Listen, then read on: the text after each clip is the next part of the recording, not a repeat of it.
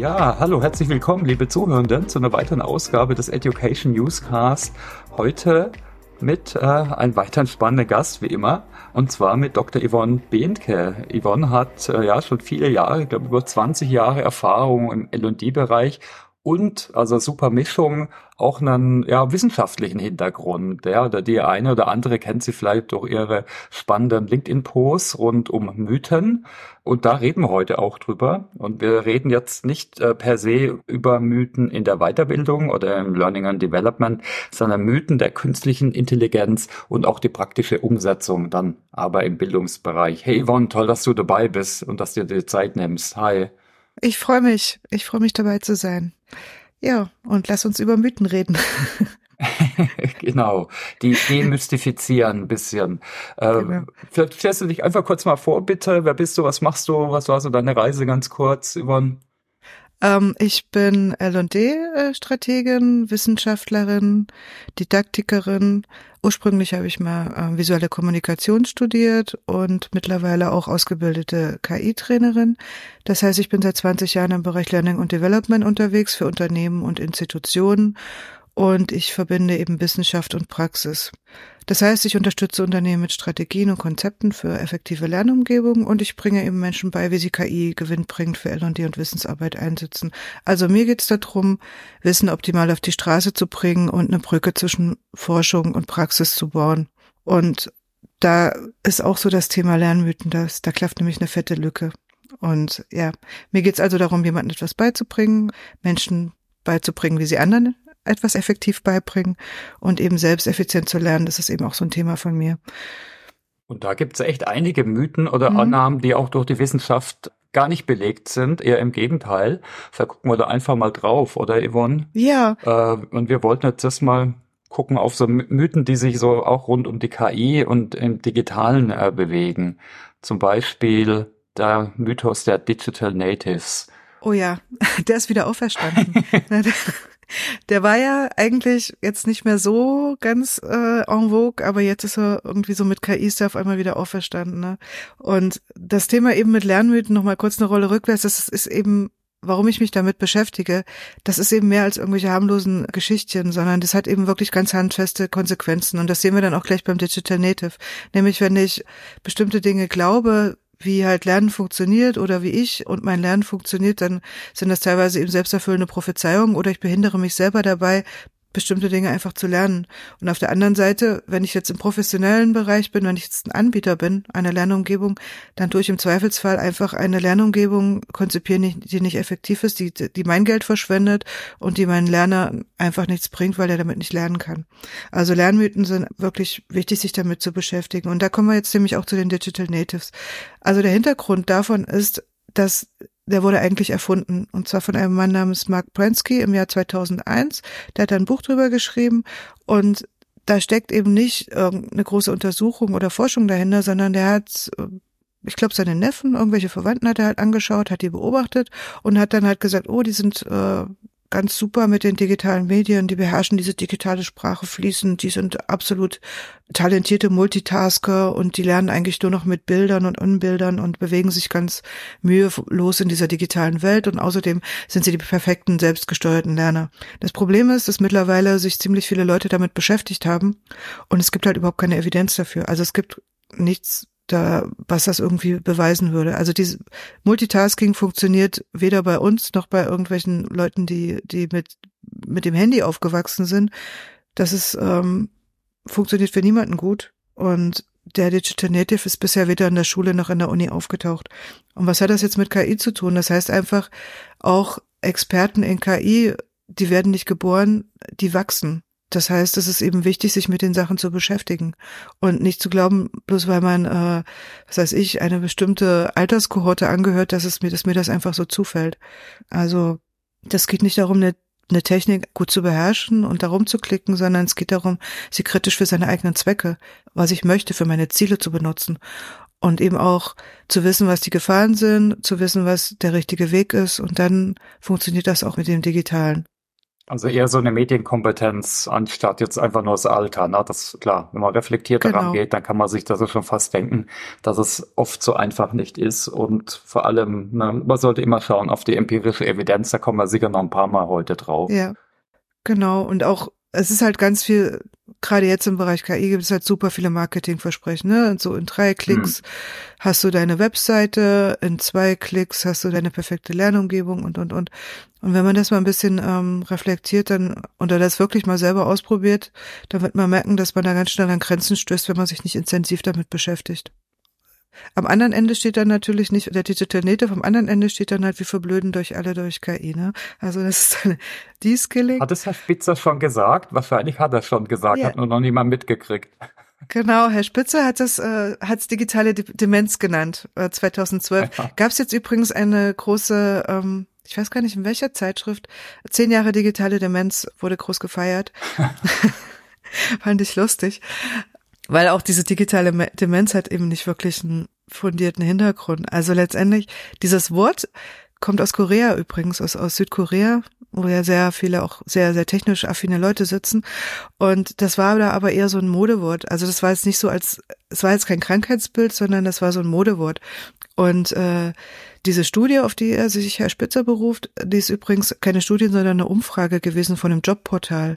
Also die haben dann halt so Leute gefragt, so ja, mit ihrem Handy und so. Da war, das war halt gerade so die Zeit auch, wo diese äh, Smartphones und so, ne? Und da wurde dann halt so, ja, ähm, wie geht ihr damit um? So, ne? Und äh, wie, wie benutzt ihr euer Smartphone? Darum ging es eigentlich. Also es, es hat überhaupt nichts damit zu tun. Und wie gesagt, digitale Demenz ist halt ein Modewort da gewesen und kein Krankheitsbild. Was wir sicher noch ein paar Mal sehen heute, ich meine, so eine Übertreibung, eine Polarisierung, das bringt auch einfach mehr Klicks. Äh, die Klar, Konservativen, logisch. die fühlen sich eher bestätigt, äh, so die Early, also nicht die Early Adopter, die regen sich dann auf, aber meistens ist es einfach ein bisschen komplexer. Ne? Ja, und das ist halt immer so dieses, äh, wenn es sehr einfache Erklärungen für sehr komplexe Probleme gibt, dann sollte man irgendwie aufmerksam werden, mhm. weil dann meistens da was dahinter steckt, also oder es ist einfach unnötig vereinfacht wurde. Und wenn wir jetzt sagen, wir verblöden jetzt alle durch ChatGPT, klar kann einem ChatGPT eine Menge abnehmen, wenn man damit umgehen kann. Ne? Und äh, klar gibt es auch bei digitaler Mediennutzung problematische Geschichten, also wenn man es übertreibt. Ne? Aber davon reden wir jetzt nicht. Und wir werden jetzt nicht dümmer dadurch, dass wir ein Medium benutzen. Das ist wie mit allen Medien. Also kluge Menschen werden klüger und Menschen, die Probleme haben, werden Probleme bekommen. Also das will ich auch gar nicht abstreiten, dass es jetzt ChatGPT ist aber nicht dasjenige, was es dümmer oder klüger macht, sondern es geht eben kritisch, auch wie bei dem ähm, Digital Native. Wir sind halt dabei, bei dem Thema Data Literacy, Digital Literacy oder wie man es auch jetzt nennen würde, AI Literacy. Letztendlich geht es immer um dasselbe. Ja klar, und wenn ich das nicht habe, dann habe ich ja sogar ein Problem und auch kein inhaltliches Know-how, ne? Haben wir auch schon ja. inzwischen alle gelernt. Es gibt ja die Halluzinationen, also wenn einfach aufgrund von irgendwelchen Wahrscheinlichkeiten äh, ChatGPT und andere was erfinden. Und ich blick das nicht, weil ich das eben nicht äh, reflektiere äh, oder auch nicht richtig überprüfe und dann Output einfach benutze. Ja, das gab es schon ein paar Mal in der Presse auch, dass dann echt zu Problemen führen kann. Und bei Lernen ist das eigentlich auch ein Thema. Auf jeden Aber da Fall. kommen wir vielleicht nachher nochmal dazu. Ne? Genau. Also dann durch unrichtige Sachen an Lernmaterial oder Lernerfahrung produzieren. Richtig. Und das ist halt auch das, das meine ich mit, mit Medienkompetenz oder mit kritischer mhm. Kompetenz, mhm. weil ich meine, natürlich, eine KI ist so schlau wie die Daten, mit denen sie gefüttert wurde. So. Und das muss man halt wissen. Und die Daten, äh, die kommen nicht vom Himmel, sondern die wurden generiert in bestimmten Umgebungen, unter bestimmten Umständen und so weiter. Ich meine, da gibt's ja zum Beispiel diese Enron-Geschichte, wo dieser, dieser riesen Datensatz, Enron ist, das war ein riesen Ölmulti aus Texas, der ist 2001 pleite gegangen, unter anderem, ja, ich glaube, da war Bilanzfälschung, alles mögliche war da dabei, war ein Riesenskandal. Und die Konkursmasse ist ein riesen Datensatz gewesen, unter anderem die Korrespondenz von Enron, äh, Memos, E-Mails, alles, was man sich so vorstellen kann. Die hatten, glaube 20.000 Angestellte und diesen Datensatz, den konnte man für 10.000 Dollar kaufen. Und dieser Datensatz wird eben auch benutzt, um KIs zu trainieren. Und natürlich ist ein texanischer Ölkonzern äh, im Jahr 2001 nicht das breite, bunte Bild unserer Welt, sondern das ist eine, eine bestimmte Unternehmenskultur, die dort geherrscht hat, eine bestimmte Art, wie die Menschen miteinander gesprochen haben, eine bestimmte soziodemografische Gruppe, die dort äh, gearbeitet hat und dementsprechend sind dann auch die Trainingsdaten. So, und wenn man das jetzt in eine KI reinfüttert, dann wird man da Bias bekommen. Und das ist genauso wie mit Bildgeneratoren. Mhm. Ähm, das ist auch äh, sehr, sehr bekannt, dass das eben auch Midjourney zum Beispiel, die Nutzer von Midjourney sind zu 80 Prozent männlich und aus, auch aus einer bestimmten Region und aus einer bestimmten Altersgruppe. Und die Nutzerratings, die fließen in das Modell ein. Das heißt, man kriegt ja immer so vier Bilder und dann sagt man ja, welches man am besten findet, womit man da weiterarbeiten möchte. Das fließt in das Modell ein. So, jetzt hat eine relativ kleine Gruppe, wenn man sich das jetzt betrachtet, bestimmt halt sozusagen die Ästhetik. Mhm. Ja, wenn man das weiß, dann weiß man, okay, ich werde jetzt nicht das breite bunte Bild dieser Welt rausbekommen, sondern es gibt halt, eine, geht, wird halt in eine bestimmte Richtung gehen. Von der Ästhetik, von dem, was gezeigt wird. Also muss ich mit meinem Prompt dagegen steuern und muss sagen, was ich konkret möchte. Mhm. Und dann bekomme ich das. Und dann darf ich mich natürlich auch nicht mit dem ersten zufrieden geben, sondern ich muss weitermachen und es so lange optimieren. Ich muss halt wissen, was ich tue, das meine ich damit. Wir kommen immer wieder, wahrscheinlich während der, der Stunde jetzt, ihr wollt unterhalten, auf dieses Thema zurück. Ja, wir können mal ein paar weitere noch durchgehen, oder? Ja. Der eine, die auch jetzt in den letzten Monaten immer wieder hochpoppt, ist die Weltuntergangsdystopie. Oh ja. Wir werden alle sterben, die so kann Richtung Terminator gehen, äh, Skynet oder andere äh, Dystopien, würde ich mal sagen. Ne? Was hältst du denn davon? Ich meine, klar, es, äh, es, es liegt auf der Hand, dass es da auch Gefahren gibt, aber äh, ich sehe mal die Gefahren, die viel, viel eher auf der Hand liegenden Gefahren sind eher, dass ich meine Daten irgendwo reinfüttere und, und äh, unbedacht und vielleicht dann damit was passiert, ne? Wenn ich, was weiß ich, ChatGPT mit irgendwelchen, weil ich das gerade so toll finde und mir das nicht überlege, dann das irgendwo reinfüttere und da vielleicht irgendwelche Datenlecks erzeuge. Oder wenn ich ich meine, es gibt auch diese ganzen tollen Programme, macht dir deine neuen tollen Fotos und man füttert halt was weiß ich, die Daten von seinen Kindern da rein. Oder was auch immer. Das sind halt so diese ganzen Geschichten, die es halt auch vorher schon gab. Erst denken, dann klicken, ne? Erst denken, dann mhm. äh, hochladen. Und da sehe ich viel eher die Gefahr darin, weil das eben einfach jetzt alles so leicht ist und so einfach und so, dass man da vielleicht unvorsichtig wird, ne? Und in die andere Richtung geht es dann halt auch weiter, Deepfakes, ja, bei Nachrichten und so weiter, Manipulationen. Das wird äh, das Netz überschwemmen und dann rauszubekommen, ja, ist das jetzt wirklich derjenige, der da spricht oder ist das jetzt ein Fake oder ist es das Foto, was ich da jetzt sehe, der Bildbeweis? Gilt der Bildbeweis jetzt noch, ne? Oder der ja. Videobeweis? Oder muss ich das jetzt auch kritisch hinterfragen? Das sind, glaube ich, eher so die Themen, die mich da umtreiben, was das Potenzial von KI ist. Mhm. Und ich finde, das überhöht auch die Technologie natürlich ein bisschen und lenkt vielleicht ab von den eigentlichen Problemen, ne, wie Überwachung, Privacy genau. und so weiter, wo eigentlich eher reguliert soll, werden sollte zuerst mal, anstatt jetzt äh, sich über den Weltuntergang zu unterhalten. Das führt eh zu nichts. Ne? Das muss man eher konkret machen. Und jetzt zum Beispiel, wie gucke ich, dass die Trainingsdaten äh, trainiert werden und wo mache ich da eben irgendwelche Compliance-Regeln Genau, das ist der Punkt. Ja. Das wird so aufgeblasen und in, in eine Richtung, dass demnächst Computer unser, unser Gehirn übernehmen werden und so weiter. Also die Wahrscheinlichkeit, klar, irgendwo ist sie da, aber das ist nicht das Thema, worüber wir uns gerade unterhalten sollten, sondern dass man auch eine Regulierung oder eine, ein, einen Umgang damit in, in den Bahnen machen, die uns gut tut und die für uns zum Nutzen ist und das für uns zum Nutzen auch zum Beispiel im Bereich Lernen. Auch so dieses, wir werden alle arbeitslos, ne? Mhm. Das ist auch so, eine, so ein, so ein Teil. Das heißt. Es gab schon vor 20 Jahren richtig. Rifkin. Da hat es schon bei, der, bei all, allen möglichen Effizienzen, Automatisierungsquellen wird das immer wieder hochgeworfen. Ne? Genauso finde ich natürlich auch diese Übereuphorie, ne? Also ja, die mhm. Bias zeigen uns doch nur, wo wir ran, dran arbeiten müssen. Ja, man muss erstmal erkennen, dass es einen Bias gibt.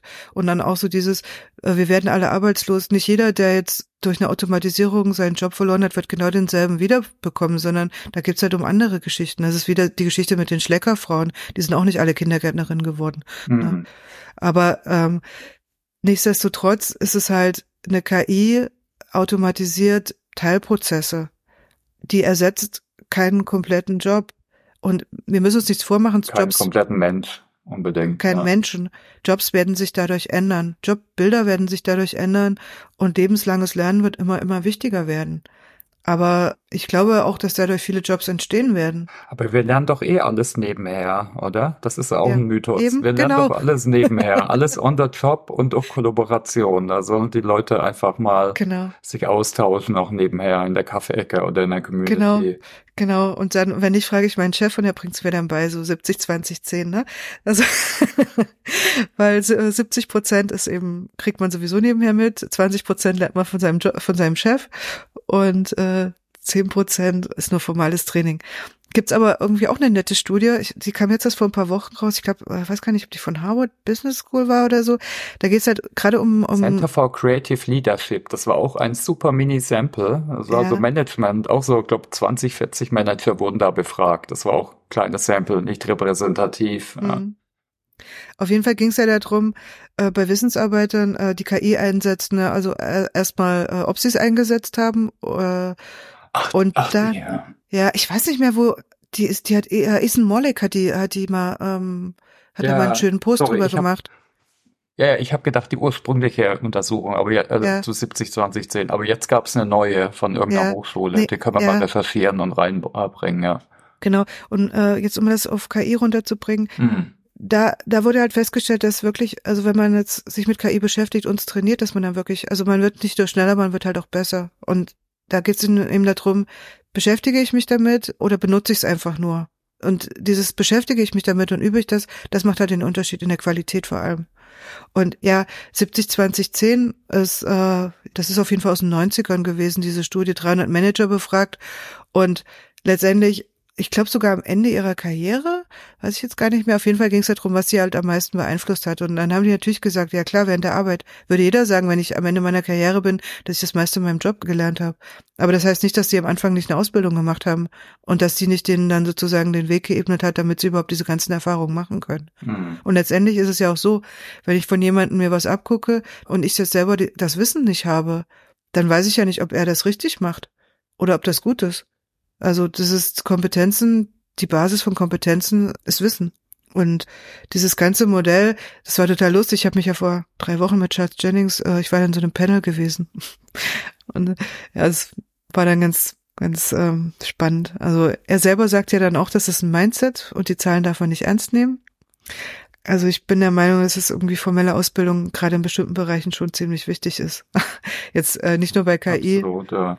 Also ich habe dann auch so das Beispiel mit dem Piloten gebracht. Es war ein Klassiker und platt, aber ob ich mich, aber ich habe ihn gefragt, ob er in dem, an dem Flugzeug sitzen bleiben würde, wenn der Pi- Pilot sagen würde, ja, ähm, ich habe mir das jetzt ein paar Mal auf YouTube angeguckt und habe mich jetzt mit einem Buddy unterhalten. Jetzt, jetzt fliege ich mal über den Atlantik.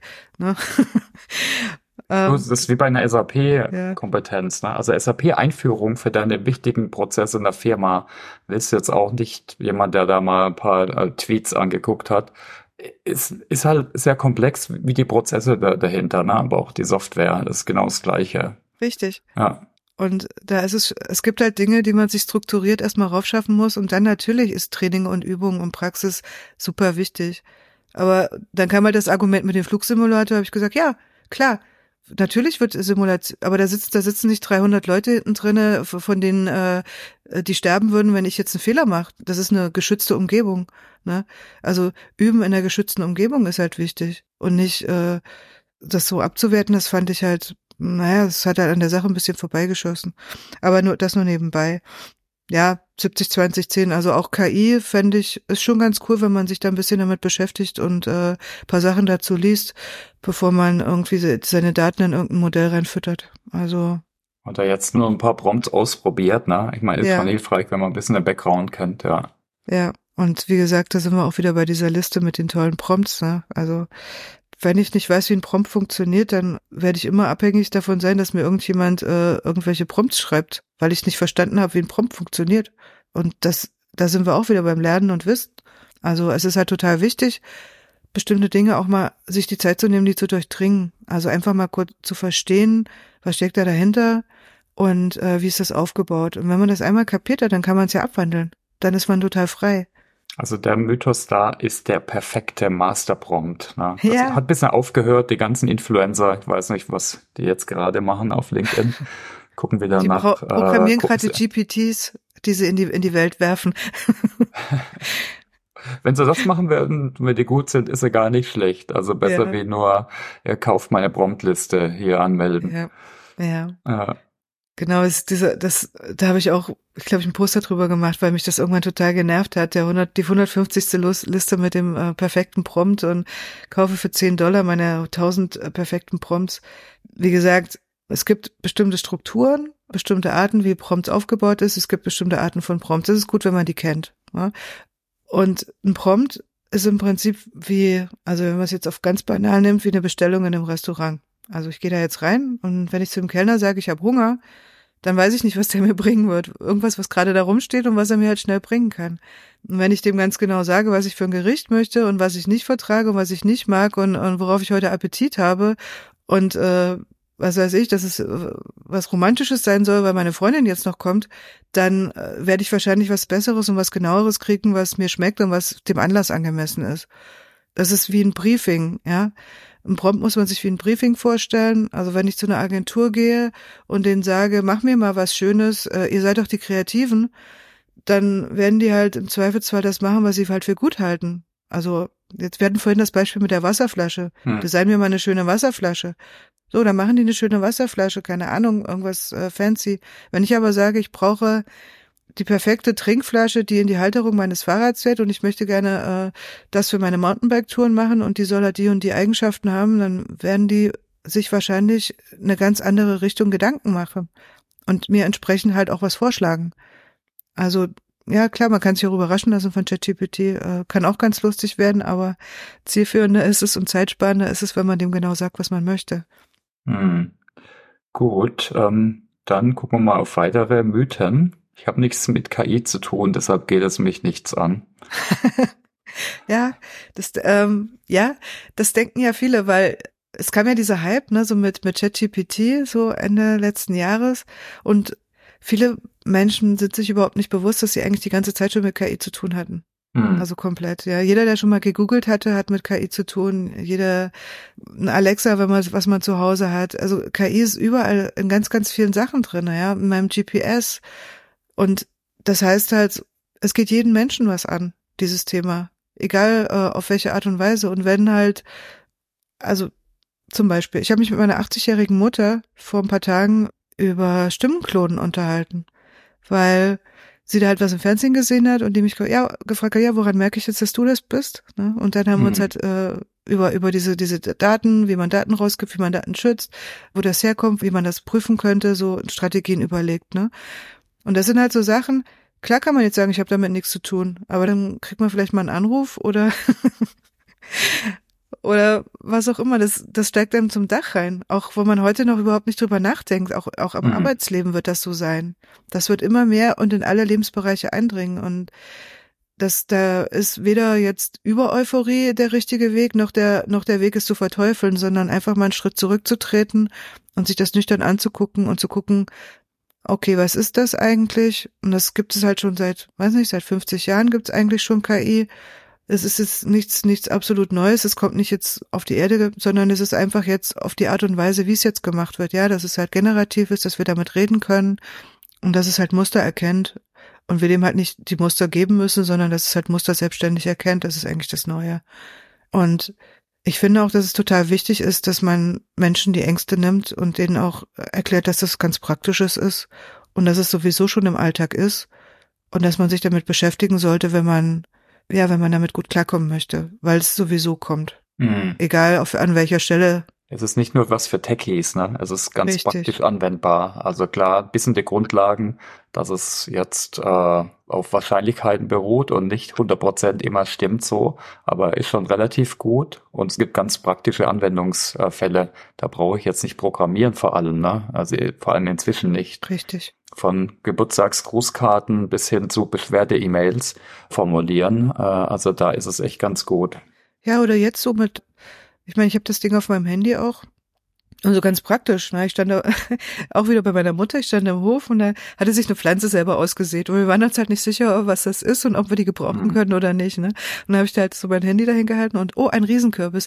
Okay, lass mal drinnen. Ne? Also und äh, das ist halt, sind halt wirklich so ganz praktische Sachen, die man damit machen kann. Also, oder was weiß ich, ich habe hier irgendwas, ich weiß nicht, was das ist, mal gucken, ich halte mal, mal gucken, was da, äh, ich mache ein Foto und okay, lass mir das vielleicht mal erklären. Da gab es auch auf der OpenAI-Seite ein total schönes Video. War so ein Typ, also der wollte irgendwie seinen Fahrradsattel äh, niedriger stellen, wusste aber nicht, wie das geht. Da war irgendwie so eine komische Schraube dran. Und dann hat er irgendwie das gefotografiert und dann hat er halt gefragt, so, ja, wie geht das? Ich will meinen Sattel niedriger stellen. Dann haben wir gesagt, ah, okay, da hinten ist diese und diese Schraube. Mhm. Ja, brauchst du, du brauchst Werkzeug. Und dann hat er seinen Werkzeugkasten aufgeklappt, hat das fotografiert und hat er gesagt, okay, der zweite links. Ne? Und es ist halt so, es kann halt das Leben wirklich leichter machen. Also mhm. wenn man wenn man weiß, wie man es benutzt und, und da ein bisschen auch, sagen wir mal, mit Spaß und Entdeckerfreude rangeht und jetzt nicht immer sich so da, davor fürchtet.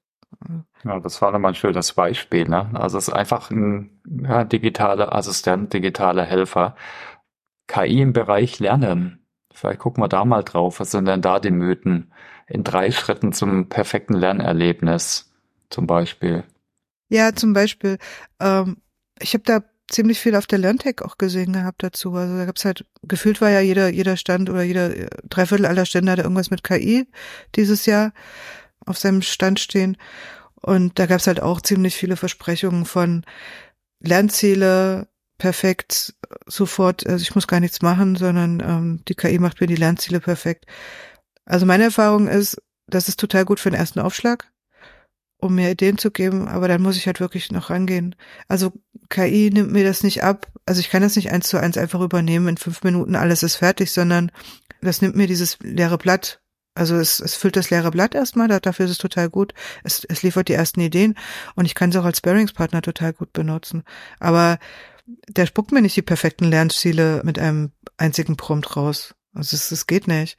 Und genauso dieses, es gibt ja auch so Sachen wie, ähm, wir haben jetzt ein Programm hier und äh, ihr müsst gar nichts mehr machen. Gebt uns einfach euer Manuskript und ihr kriegt am Ende das, äh, wie durch Zauberhand, das perfekte Lernerlebnis dann raus.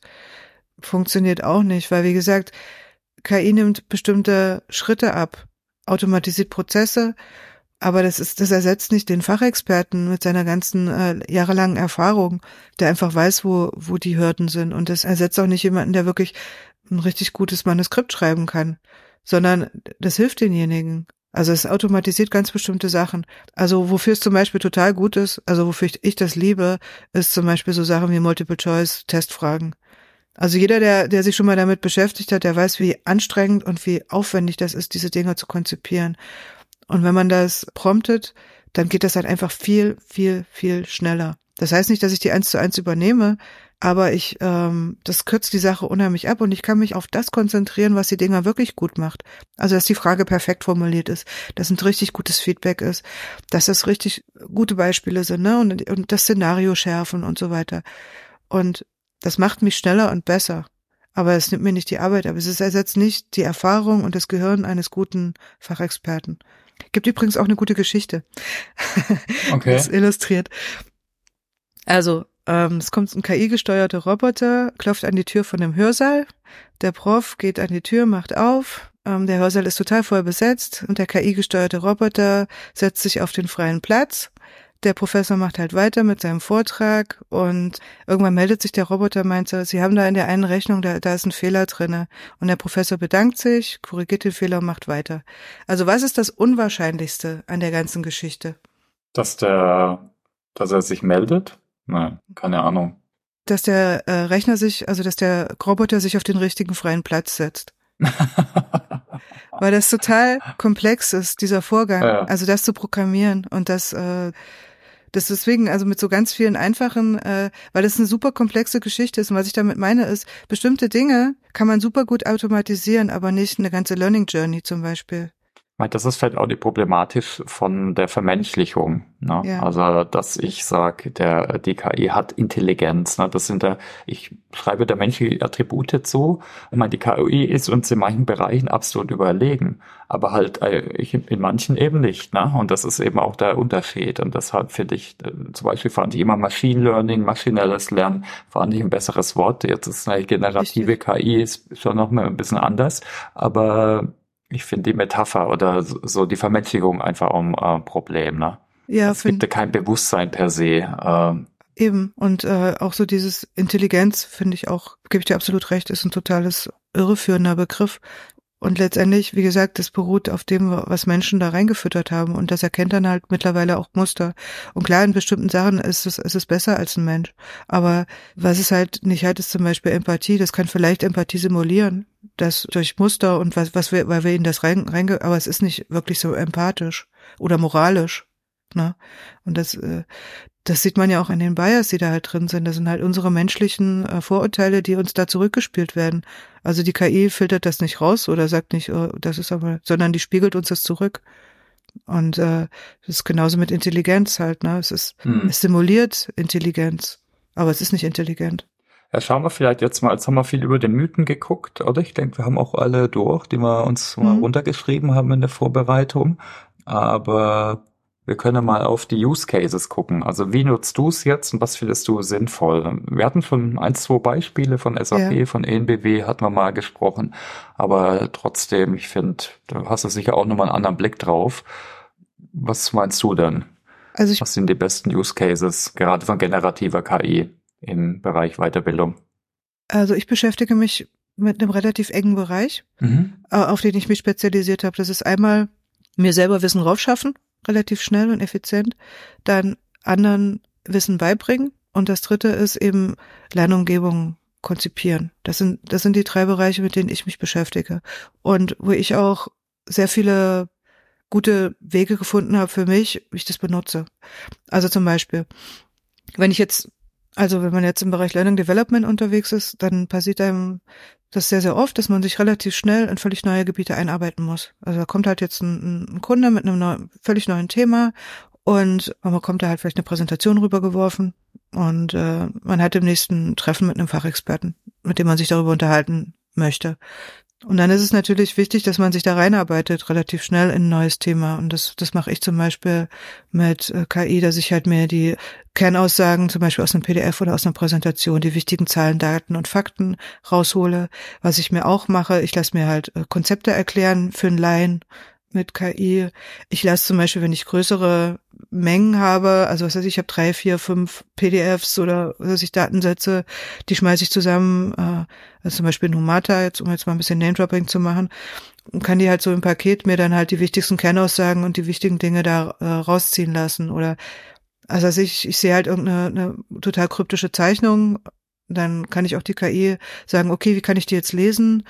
Es ist in dem und dem Zusammenhang, nenn mir mal eine praktische Anmeldung für das, für das Gebiet was weiß ich, ich habe jetzt, also ich habe jetzt zum Beispiel was zum Thema Wärmepumpen, ja, und der tut mir irgendwelche Diagramme rüberwerfen.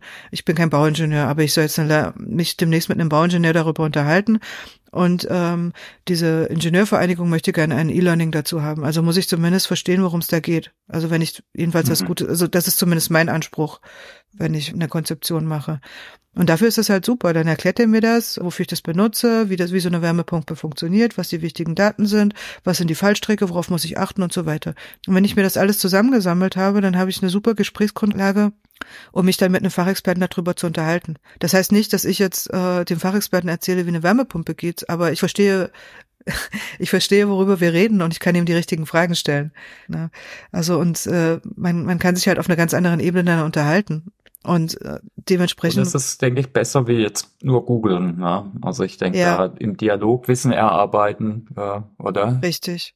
Und wie gesagt, ich kann das halt, ich kann halt die Perspektiven wechseln. Das ist auch total charmant. Ich kann halt sagen, erklär's mir als Laien, erklär's mir aus Perspektive desjenigen, der das lernen möchte, also, also was weiß ich, ein angehender Ingenieur, erklär's mir aus der Perspektive eines äh, Lernexperten, wie würde der es erklären? erklär es mir aus der Perspektive eines Bauingenieurs, eines Erfahrenen, der, der damit arbeitet seit 20 Jahren. Ne? Und dann hat man halt die verschiedenen Perspektiven zum Beispiel. Und das zu ergoogeln ist relativ schwierig. Also ich mag das total. Also ich, ich benutze es recht häufig, einfach um Sachen halt so für mich, wenn ich was verstehen will, was Neues und da relativ schnell in ein Thema reinkommen will. Informationen zu dem Thema zusammenzusuchen ist auch super. Man muss halt wissen, okay, ChatGPT hat halt, äh, da geht's halt nicht um hundertprozentig Wahrheit, sondern da geht's um Wahrscheinlichkeiten. So, das muss ich wissen. Und äh, das heißt, wenn der mir irgendwelche Zitate oder irgendwelche Dinge, äh, Quellen nennt, dann muss ich die mir anschauen, ob es die Quelle überhaupt gibt. Und dann gibt's auch andere Tools, die mir wirklich die Quelle nennen, wie zum Beispiel Perplexity. Ja, ich muss halt wissen, was ich für was benutze. Und wie gesagt, das hatten wir auch schon, dieses ähm, Quiz-Fragen prompten, das ist super. Das nimmt, das macht so viel das Leben leichter. Ich kann es auch auf ein Tool zum Beispiel anpassen. Also wenn ich jetzt zum Beispiel, keine Ahnung, mit Rise, Storyline oder so arbeite, dann kann ich mir sagen, okay, dann frage ich den, kennst du dieses Tool? Ne? Also ChatGPT und dann sagt er mir entweder ja, ja oder er fantasiert was, aber wenn er, wenn er, wenn ich rauskriege, okay, er kennt das Tool, ja, weißt du, was für Quizmöglichkeiten es da gibt? Dann sagt er mir das. Okay, und jetzt passt das auf die Quizmöglichkeiten von diesem Tool an, meine Multiple-Choice-Question oder meine Testfragen. Also dass ich Drag and Drop, äh, Matching Questions, ähm, irgendwie Suchbilder und so weiter. Das ist super. Und auch Feedback. Also es ist echt sehr anspruchsvoll, ein gutes Feedback zu formulieren. Und da, dabei helfen die mir halt, wenn ich, wenn ich, das ist total gut. Storyboards schreiben, auch so eine Sache. Jetzt nicht, ich lasse mir das Storyboard von ChatGPT schreiben, sondern ich lasse mir beim Entwerfen des äh, Storyboards helfen. Irgendwann kommt immer der Punkt, wo ich da rausgehe und per Hand weitermache. Aber der hilft mir halt, schneller zu werden und am Anfang die Sachen zusammenzutragen. Also Lerninhalte entwickeln, ne? Also ja, ob es genau, Quizzes Konzepte. sind Fragen. Auch die Antworten, das fand ich nochmal einen guten Hinweis. Ne? Jetzt nicht nur die Fragen, sondern auch die Antworten, mhm. äh, das Feedback, aber auch die verschiedenen Perspektiven fand ich auch nochmal einen sehr guten Punkt. Ne? Das, da denkt man oft gar nicht dran. Na, oft wird viel zu viel aus Expertensicht entwickelt und gar nicht aus Lernendensicht. Ne? Die brauchen da vielleicht gar nicht alles, die verstehen eh auch nicht alles. Richtig. Äh, aber auch Storyboards zum Beispiel. Was machst du noch bei so Lerninhalte entwickeln? Hast du da noch Tipps, Anregungen? Ähm, für, für Konzeption ist das auch total gut, also hm. sich so Sachen aufschreiben zu lassen. Wirklich strukturierte Trainingsleitfäden. Es ist total gut. Meetings zusammenzufassen, Kernaussagen raus, äh, Probleme hm. zum Beispiel. Man kann auch, was man total auch total gut machen kann, ist eben wirklich so Feedbacks analysieren und sich Tipps geben lassen, wie man jetzt seine Lernerfahrung besser machen lassen kann. Was ich auch zum Beispiel total gerne mache, also ChatGPT oder diese Programme kennen eigentlich alle möglichen Frameworks. Ne? Also ich kann mir jetzt zum mhm. Beispiel auch Dinge erklären lassen. Also zum Beispiel, jetzt kennst du die kognitive Theorie des Multimedia-Lernens. Frage ich den halt und entweder er kennt sie oder nicht und sagt er, ja, er kennt sie, bla bla bla, die besteht eh aus den und den und den Komponenten. Okay, erklär mir das jetzt einfach und dann, so, und jetzt mach mir eine Übersichtsgrafik daraus, die ich in der Präsentation verwenden kann. Geht. Also und dann äh, kann ich mir die ausspucken lassen und kann die mir zum Beispiel in Illustrator, wenn ich das möchte, weiter verfeinern oder in Miro. Also dafür benutze ich das auch. Wofür ich es nicht benutze, gebe geb ich ganz ehrlich zu, ist halt Massenpost in Social Media rauszuhauen, weil ich, weil ich einfach finde, davon gibt es für viel zu viele. so, und, und man, man merkt es irgendwie. Und äh, ja. Wofür ich es auch benutze, ist zum Beispiel Fachartikel, Informationen für Fachartikel zusammensammeln. Hm, habe ich auch schon genutzt. Das ist natürlich super hilfreich. Ja, ja. ja. Und da kommen dann Ideen sogar raus. Da habe ich schon ein paar Mal ge äh, gesagt, oh, da hätte ich jetzt nicht dran gedacht. Ne? Da kam, bringt dann irgendwann ein Framework her, jetzt zum Beispiel Digital Adoption. Das hätte ich jetzt aus einer ganz anderen Ecke, fand ich aber trotzdem eher spannend. Ne? Also ich finde das auch also total cool, also dieses sich äh, auf Ideen bringen zu lassen. Das, mhm. ähm, das mag ich auch total gerne. Oder wirklich, wenn ich jetzt irgendein Problem habe, ja, kennst du ein Framework dazu? Und dann hat er ja auch Ideen und schlägt einem vielleicht ein Framework vor und so, ne? Oder ja, oder in irgendwelche Leute reinzuschlüpfen, Personas und zu sagen, okay, wie würde der und der das machen? Mhm. Das ist auch cool. Ich habe da auch so eine Liste, gerade so im Bereich Learning Development, so, ähm, wie würde der und der das jetzt machen, ne? Und mir dann halt Tipps geben lassen. Das ist auch eine tolle Sache bei so KI-Programmen. Ja, man kann so richtig Storytelling auch ja, äh, sich genau. entwerfen lassen. Also was, was wir schon machen, äh, das finde ich hilfreich, ist so Prompts auszutauschen intern. Und da zum Beispiel der Kollege Gerd, der hat auch schon tolle gemacht, ne? Äh, auch wo man sokratischer Dialog für den Lernenden zum Beispiel da ein Prompt äh, entwickelt. Also ich denke, wenn sich Menschen darauf einlassen, dann nehmen sie da auf jeden Fall was mit, ne? Oder so eine Story sich entwickeln lassen dann vielleicht und eine Simulation, wo du dann durchgehst. Auf jeden Fall. Und auch so, wie gesagt, wenn man sich damit beschäftigt hat, das mache ich auch. Ich bin auch in der Gruppe drin mit so AI-Leuten. Wir tauschen halt uns auch aus und äh, tauschen prompt. Oder hier hast du den Podcast gehört und das ist total toll. Der stellt da das und das vor. Probier das mal aus, ne? Und dann probiert man das halt aus. Also, wie gesagt, ich tue auch nicht das Rad neu erfinden, sondern mich natürlich auch inspirieren lassen. Eine Versprechung von solchen Technologien ist ja auch immer, äh, ja, du kannst nur noch strategisch arbeiten und das nimmt dir lästige Routinen Aufgaben ab. Du hast halt neue lästige Routinenaufgaben ja. äh, jetzt mit jeder digitalen Technologie. Das ist, glaube ich, so die Herausforderung. Äh, welche Routineaufgaben lässt du dir denn abnehmen? So Recherche. Also zum Beispiel nervige E-Mail nervige Recherche, nervige E-Mails. Also zum Beispiel, okay. wenn ich, also ich, ich habe jetzt ein Angebot gemacht und der Kunde schreibt mir, ist mir aber zu teuer und dann das formuliere ich, wie formuliere ich das sehr diplomatisch und nett und trotzdem kompetent, dass es für den Preis nicht geht, aber dass wir gerne reden können, wenn wir es anders machen. Ne? So und das würde mich, was weiß ich, Gedankenschmalz total viel kosten, weil das diplomatisch zu formulieren und und äh, da ist dann so ein Prompt schon ganz cool. Also überhaupt äh, so bestimmte so was ist ich so Behördenkram Antworten, ja, wenn man so Form Formulare oder irgendwelche Kram da nach bestimmten Regeln beantworten muss, das geht total easy. Also dann hat man fünf Minuten, hat sich zwei Stunden äh, Gehirnschmalz äh, rausdrücken gespart. Wie gesagt, ähm, Recherche benutze ich das, mir Wissen rausschaffen benutze ich das. Wie gesagt, äh, meine Lieblingsgeschichte ist äh, Test- und Quizfragen. das äh, Storyboarden macht es schneller. Szenario, pa passende Szenarien zu entwickeln, mhm. lasse ich mir auch helfen. Also ich sag halt, äh, was weiß ich, das und das ist die Umgebung. Entwickle fünf Ideen oder zehn Ideen für ein relevantes Szenario ähm, für die und die Zielgruppe in der und der Situation. Und dann suche ich mir halt das Beste raus und verfeinere das. Spart total viel Zeit. Ja, absolut, auch ähm, ne? Sachen auch. prüfen zu lassen. Ich prüfe das kritisch, stelle mir jetzt äh, so viel wie möglich Fragen dazu, wie man das besser machen könnte. So. Und dann lasse ich mir halt Konzepte checken zum Beispiel. Und das spart auch viel Zeit. Also weil man auch, weil der auch Fragen stellt, auf die ich vielleicht nicht gekommen wäre. Ja, absolut. Ja, da waren jetzt ganz viele Sachen dabei. Also fand ich super. Ne? Also von in Dialog gehen über ja, Lerninhalte entwickeln oder ganze Lernumgebung oder was ich auch gut fand, nervige E-Mails abnehmen. Ich denke, da denkt man manchmal gar nicht dran, dass, ja. hey, da ist ChatGPT, ist da echt gut. Was nutzt du am liebsten? Welche Tools? ChatGPT Pro und äh, jetzt so für... Ja, ChatGPT Pro bin ich und da auch ähm, diese, gut, jetzt hat sich alles umgestellt, aber ich habe diese Advanced Data Analysis äh, total viel genutzt und äh, ja, bestimmte Plugins halt um, um Grafiken und so. Also Advanced Data Analysis benutze ich super viel. Und ansonsten Perplexity für Recherche, für Quellenrecherche. Mhm. Humata mag ich, wenn es um Pakete von Daten, die zusammen zusammen. Ich benutze Whisper. Mhm. Audio to Text. Genau, das ist auch super. Also, dass man jetzt jetzt irgendwo ist und hat gerade hatten wir jetzt, jetzt am Wochenende auf der Konferenz, da saßen wir jetzt äh, mit so ein paar Mädels am Tisch und da ging es halt darum, ein Konzept zu entwickeln für eine andere Geschichte. Und ja, ich habe jetzt keine Zeit, das mitzuschreiben. Na gut, ich mache Whisper auf, ne? Und dann legt man das halt hin und dann kriegt jeder eine E-Mail mit den ganzen Sachen schon fein säuberlich getippt. Ist perfekt. Das ist total gut. Überhaupt, wenn man unterwegs Ideen hat, hm, kann man die sich gut notieren und, und zuschicken lassen. Also für sowas benutze ich das. Auch für Transkription, wenn man jetzt Audiodateien hat von irgendwas Besprechungsnotizen, wie auch immer, dann ist das total gut. Also wie gesagt, ich benutze es halt auch, was ist, man legt das Ding auf den Tisch, wenn man sich unterhält, gerade über irgendwas nach brainstormt und dann ähm, hat man die Sachen auf, muss sich keiner hinsetzen und, und aufschreiben.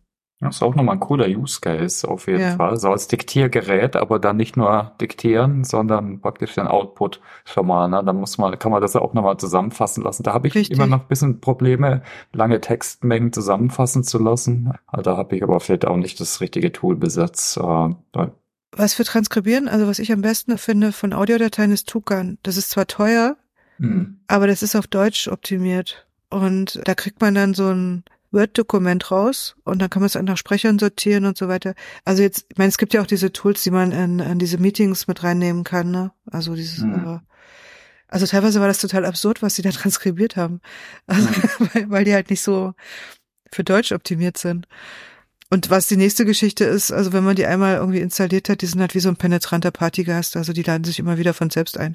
Also wenn man die einmal, da muss man dann wirklich explizit sagen, wenn man jetzt den nicht dabei haben will, weil ich meine, man muss, es gibt ja auch Meetings, wo man einfach nicht möchte, dass das mit aufgezeichnet wird, ne? Also und ja, cool. Also es waren jetzt nochmal viele Tipps.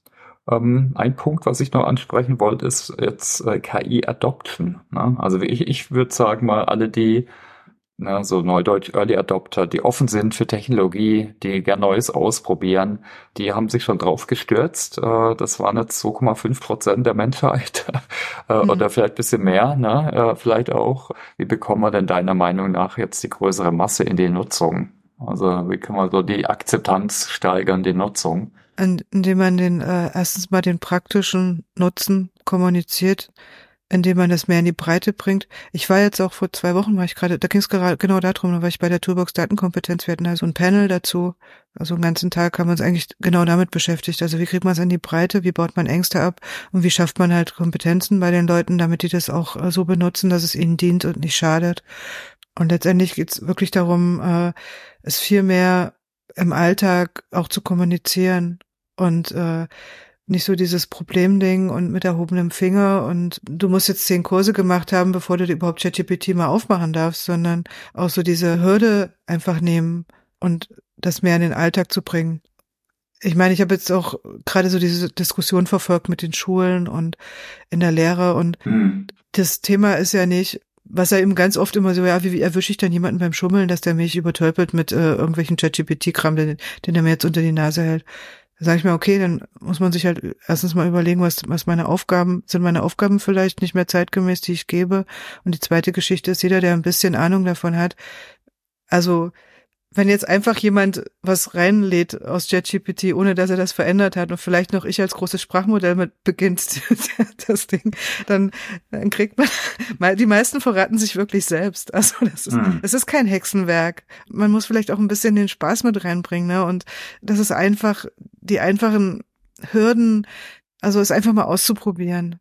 Ja, aber ich denke, da ist auch ganz viel an vielen Stellen, also dieses, das mit in die Schule nehmen, mit in die Uni, mit in den Arbeitsplatz und das auch zu diskutieren, wie man das macht und eben auch den Spagat zu bekommen zwischen Datensicherheit, kompetenten Umgang und aber nicht diese Spielfreude daran zu verlieren. Also ich habe da jetzt auch nicht die Patentlösung dafür, aber ich würde es mir wünschen, dass es halt ja mit ein bisschen mehr Leichtigkeit auch kommuniziert wird, ohne dass man eben vergisst, dass es eben auch Dinge gibt, die man darüber wissen muss. Mhm. Und es gibt ja ganz einfache Regeln, ne? die kannst du ja nennen, das hatten wir auch schon ein paar Mal im Podcast, jetzt wie vom, in der Uni vom Professor Spannagel, ne? Ihr könnt es überall nutzen, außer in deren der Prüfung, so wie beim Taschenrechner. Richtig. Äh, eigentlich, ne? Und aber du sollst es sogar nutzen. Äh, ne? Ich mache dann halt eher mündliche Prüfungen oder dass hier irgendwie was macht, also was reflektiert und dann der, der Output da eben erzählt. Genau, und letztendlich geht es um dieselben Regeln, die es auch sowieso schon äh, für den Umgang mit digitalen Medien geht ja. oder für Social Media. Aber was ich immer sage, also was ich nicht in Social Media hochladen würde, das kommt doch nicht in meinem Prompt bei ChatGPT. Mhm. So. Und lieber dreimal anonymisieren, als irgendwas reinzuhauen. So. Das Thema ist auch schon vor KI gewesen, also seine Kinderbilder nicht einfach irgendwo überall hochzuladen. Das Thema ist, das ist so alt wie das Internet und, und die ganzen Social Media Plattformen. Und letztendlich gelten genau dieselben Regeln auch für KI-Anwendungen. Also den Kopf einschalten, erst denken, dann klicken, auf seine Daten achten und ähm, einfach ja mit ein bisschen gesunden Menschenverstand rangehen, was man da eingibt und auch was da rauskommt mit gesundem Menschenverstand betrachten und gucken. Es ist, es ist nicht äh, die reine Wahrheit, sondern es ist Wahrscheinlichkeit. Also kann es sein oder ist das totaler Blödsinn? Ja. Also. Das war eigentlich nochmal ein gutes Schlusswort. Also ich habe noch ein paar so Fragen mhm. an dich, wie du lernst und so, aber ich denke, wir haben ja viele Fragen jetzt, die wir vorbereitet haben, abgehakt. Oder gibt es irgendwas, was ich noch nicht gefragt habe, was äh, gerne loswerden willst? Eigentlich nicht. Also Tipps haben wir auch einige äh, gegeben ne, für die Umsetzung. Das finde ich auch immer hilfreich. Äh, gebt uns gerne Feedback oder teilt die gerne auch eure Tipps. Ich finde, da waren jetzt ein paar ganz konkrete dabei wieder. Kommt natürlich immer vom Kontext an.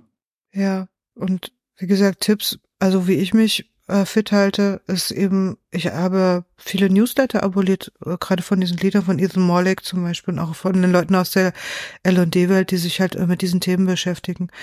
Und ich lese halt sehr viel dazu, ich gucke mir YouTube-Videos an und ja, also auch auf LinkedIn halt, ähm, die, die solche Leute zu abonnieren und das mir anzugucken, was die so posten und auch denen ihre Tipps und das einfach auch einfach mal auszuprobieren, wenn die was, wenn die irgendwelche Tipps schreiben. Das ist so das, womit ich mich beschäftige. Ja, und ach, ja, ein Buch. wer, wer natürlich noch mehr darüber wissen will, worüber ich heute gesprochen habe, es gibt auch ein Buch übrigens, ähm, KI für Künstliche Intelligenz für Unternehmer, der Praxisratgeber. Das packen wir in die Show Notes. Ja. Genau, der Praxisratgeber. Da, da steht auch genau das drin, solche Workflows. Auch ein paar Prompt-Tipps, wie man halt so eine schöne Quizfrage kriegt oder ein äh, Storyboard-Prompt oder wie so ein Workflow zu zeigen, wie man halt sich durch so Wissensgeschichten durchhangelt äh, und da äh, die Kernaussagen raus und sich Sachen beibringen lässt. Das, äh, das sind so Sachen, über die ich da geschrieben habe. Also es ist, es ist trotzdem noch aktuell, trotz des Updates von ChatGPT. Also der Workflow ist noch relativ der gleiche. Okay, also das wäre jetzt schon die Frage gewesen, wie hältst du dich up to date? Äh, na, ich weiß, es ist noch ein Buch zu Lernmythen in der Arbeit. Ja. Da kann man dir auf LinkedIn folgen vielleicht einfach, dann genau. kriegt man genau. das mit. Und äh, genau, ich äh, ein Buch zu Lernmythen ist in Arbeit und eins zu äh, dieses genau dieser Wissensarbeit mit äh, sich mit ChatGPT bei der Wissensarbeit helfen zu lassen. Das sind so die Punkte. Also wer gerne mir auf LinkedIn folgen oder ähm, meine auf meine Webseite gehen, da sind auch immer, wenn ich jetzt Kurse habe, ich habe auch offene Kurse in Richtung KI, für KI, erst im Januar wieder zwei äh, unterschiedliche, also einmal für so Wissensarbeit und einmal, wenn man sich speziell im Bereich E-Learning mit KI-Tools da fit machen will. Das sind Kurse und wie gesagt, das sind auch Papers von mir, Veröffentlichungen, Buchkapitel, äh, Links zu Podcasts, wo ich drinne bin. Da kann man sich über mich informiert halten. Oder eben folgt mir auf LinkedIn. Genau, wir packen ein paar Sachen in die Show Notes. Auf LinkedIn würde ich auf jeden Fall empfehlen, weil da postet die Yvonne immer spannende Mythen und Challenge die, äh, was ich finde es eigentlich auch immer unterhaltsam. Natürlich sind es viele alte Mythen, ne, wie so die verschiedenen Pyramiden und ein Bild sagt mehr wie tausend Worte. Ich meine, das passt ja heute alles gar nicht rein. Ich glaube, du hast auch schon einige Podcasts dazu gehabt. Ja. Ist auf jeden Fall spannend. Was ist denn äh, dein Narrativ zu lernen? Hast du so ein Motto, Narrativ, so dein, deine Story? Ich habe eigentlich kein Motto, ähm, aber ich habe, ich würde es einen Glaubenssatz nennen. Mhm. Und das ist halt, dass man halt mit Bildung ganz viel gut machen kann. Also das ist eigentlich auch so das, was mich da, also dass viele Probleme man durch gute Bildung und Bildungsgerechtigkeit, dass man denen äh, begegnen könnte. Und das ist eigentlich auch der Grund, warum ich in dem Bereich irgendwann gelandet bin. Also ich habe halt angefangen mit Schulbüchern. Ich habe halt Lernmedien gestaltet und konzipiert. Also sehr, sehr lange. Dann bin ich mehr in den Bereich E-Learning geraten. Dann habe ich irgendwann dazu eine Doktorarbeit geschrieben, wie Lernen mit Medien funktioniert, weil ich das total wichtig und interessant finde. Und weil ich Lernen selber total gerne mag. Also mir ist das auch immer leicht gefallen. Ich bin halt irgendwie von Natur aus neugierig und mir, ich mir, mir fällt halt leicht. Ich hatte als Kind schon ein riesen Bücherregal. Aber ich finde eben, dass Bildung halt so wirklich eine Stellschraube ist und dass es total wichtig ist, dass man da wirklich ganz viel Menschen Möglichkeiten gibt. Und wie gesagt, das ist eigentlich der Grund, warum ich das mache. Also warum ich da in dem Bereich unterwegs bin. Mit Bildung kann man ganz viel gut machen, finde ich ein super Motto. Äh, und was lernst du gerade selbst? Also eigentlich ganz viel KI und neue Tools, aber sonst, was ist auf deiner Liste? Also gerade bin ich bei diesen äh, bei den GPTs dran, mich da reinzufuchsen. Ich habe ich habe eine riesen Notion, also was ich immer mache, ist halt, wenn ich irgendwo was sehe, ich habe so eine Notion-Datenbank und da habe ich so verschiedene, sagen wir mal, Kategorien und Punkte und immer wenn ich irgendwo was sehe, dann schmeiße ich das da rein, sei es ein Video, ein Paper oder irgendein Link und das ist jetzt gerade sehr, sehr vollgelaufen im, äh, in dem Fach äh, GPTs und das will ich jetzt abarbeiten. Und ansonsten, wie gesagt, bin ich halt immer, ich beschäftige mich halt auch, äh, ich bin auch auf ResearchGate und ähm, up to date und halt Papers runterladen, wenn es irgendwas Neues gibt zum Lernen, Lernen mit Medien, multimediales Lernen, was es da gibt oder E-Learning. Das sind halt so Sachen, die mich halt total interessieren. Also. Ja, super. Also ich könnte noch, glaube eine Stunde weiterreden. Jetzt haben wir schon bald, bald eine Stunde geredet. ja. ähm, aber vielleicht ergibt sich ja mal wieder die Möglichkeit. Ja, Du, oder? Sollen wir Deckel drauf machen? Mach mal einen Deckel drauf, okay. Dann ganz lieben Dank. War, hat Spaß gemacht. Ja, mir ab, absolut auch. Ne? Also ich, ich denke, da war auf jeden Fall was dabei. Ja, meldet euch gern mit Feedback. Freuen wir uns natürlich immer auf LinkedIn oder wo auch immer. Man kann auch auf Spotify Feedback geben. Es hat mich noch nie erreicht, aber vielleicht probiert es mal jemand aus. Äh, LinkedIn ist eigentlich besser, weil da lesen alle anderen mit. Äh, Finde ich eigentlich äh, cooler. Hm. Ja, dann bleibt es mir nur, ja, liebe Grüße nach Berlin zu sagen und euch allen, die zuhören. Grüße. Genau, macht's gut, habt einen schönen weiteren Tag und viel Erfolg und Spaß beim Ausprobieren. Ciao, ciao. Genau, ciao, tschüss, danke.